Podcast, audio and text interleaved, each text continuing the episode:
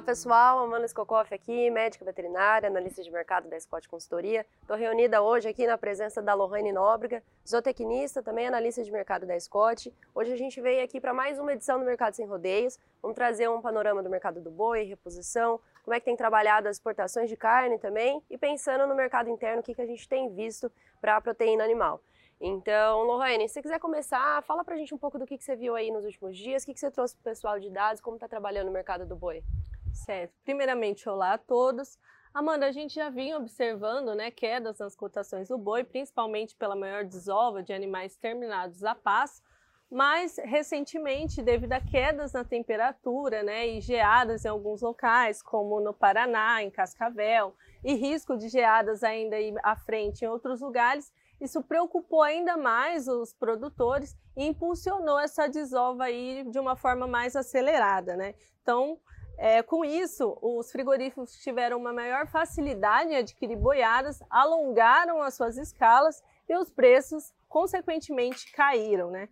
Então, a gente terminou aí nas nossas 32 praças pecuárias monitoradas pela Scott Consultoria, a referência para o macho terminado caiu R$ reais por arroba. Isso em São Paulo, né? Caiu R$ reais Isso, semana. em São Paulo.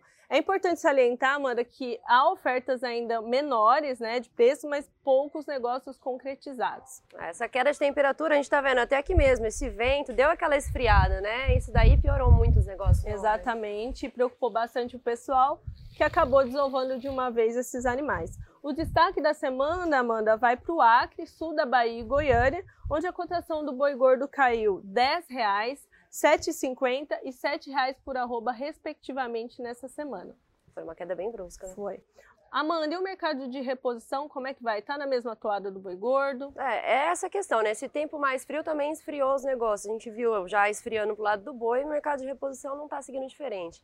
Vem nesse acúmulo aí ao longo da semana já de queda, desde o mês, né? O mês inteiro, se a gente for reparar, for analisar os dados que a gente tem, o mercado já está seguindo mais pressionado. A gente viu que os recuos, pensando em categorias no mercado do boi, na, do boi gordo, do boi magro, né? Se a gente for, for, olhar, foi a categoria que menos recuou, se a gente for pensar na entrada do primeiro giro de confinamento, mas o mercado, no, no, de modo geral, vem pressionado justamente por essa questão que a gente está vendo, né? Chegada da entre-safra, é, o passo começa a ter uma capacidade de suporte menor, vem essa questão da senescência foliar.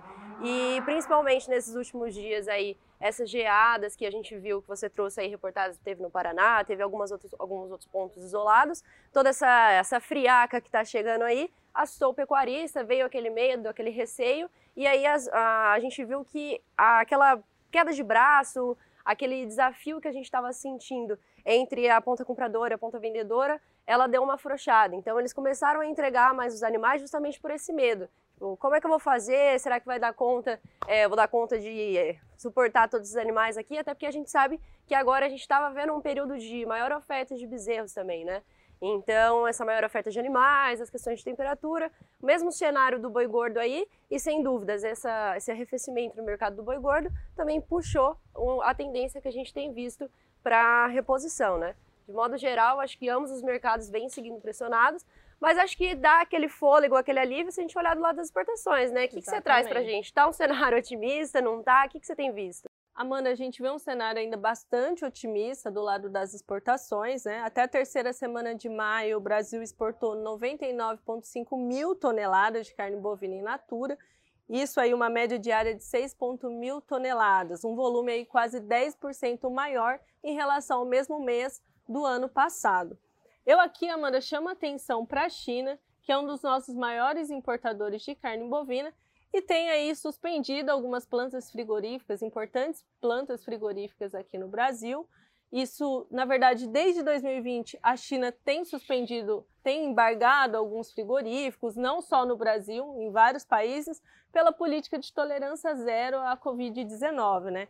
No entanto, a suspensão dessas plantas causa uma bagunça aqui no nosso mercado interno, né? Porque aí sobra mais animais terminados aqui e isso pode ainda pressionar ainda mais para baixo as nossas cotações. E além dessa preocupação que a gente está em relação aos embargos, tem um alerta né, que a China habilitou 13 frigoríficos nos Estados Unidos, isso preocupa bastante os pecuaristas, né, porque aí eles também são bem competitivos em relação à carne bovina.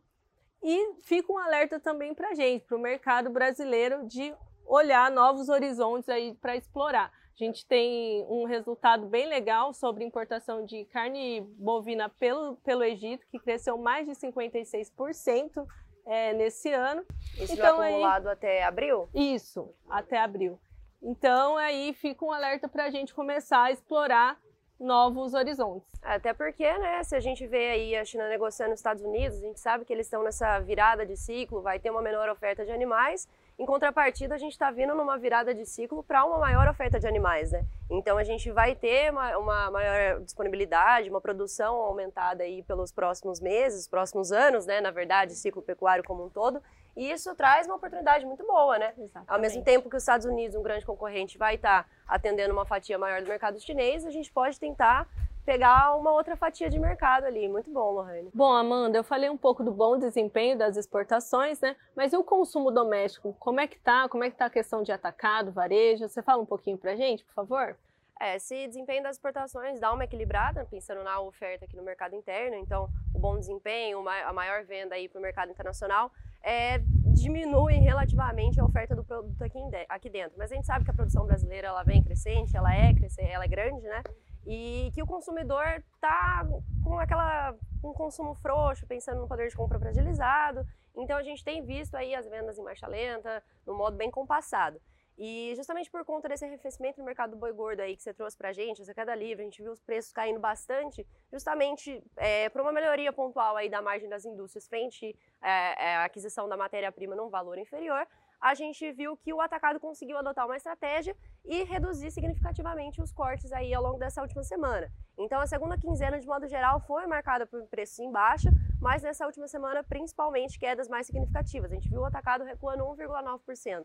E no varejo veio a mesma toada. São Paulo, Rio de Janeiro e Paraná recuaram também na, na média semanal aí no varejo, com cortes também ajustados significativamente para baixo, mas vem aquela expectativa, né? A gente sabe que, de modo geral, no mercado de carne bovina, indústrias é, e no, no varejo em si, tem se aproveitado dos momentos pontuais aí de melhoria do consumo. Então, essa virada do mês, o recebimento de salário, é, vale alimentação, traz essa, expectativa de uma melhoria de vendas, mas a gente sabe que isso ainda vai seguir pressionando, porque por mais que a gente vê aí um alívio na hora que o pessoal começa a dar uma amenizada nas contas, a gente sabe que a dificuldade em absorver esse momento de alta que a gente já observou desde o começo do ano ainda é vigente e as vendas têm essa expectativa de seguirem é, numa tentativa de retomada de preços, pensando na carne bovina, mas com a, o consumo ainda pressionando as cotações.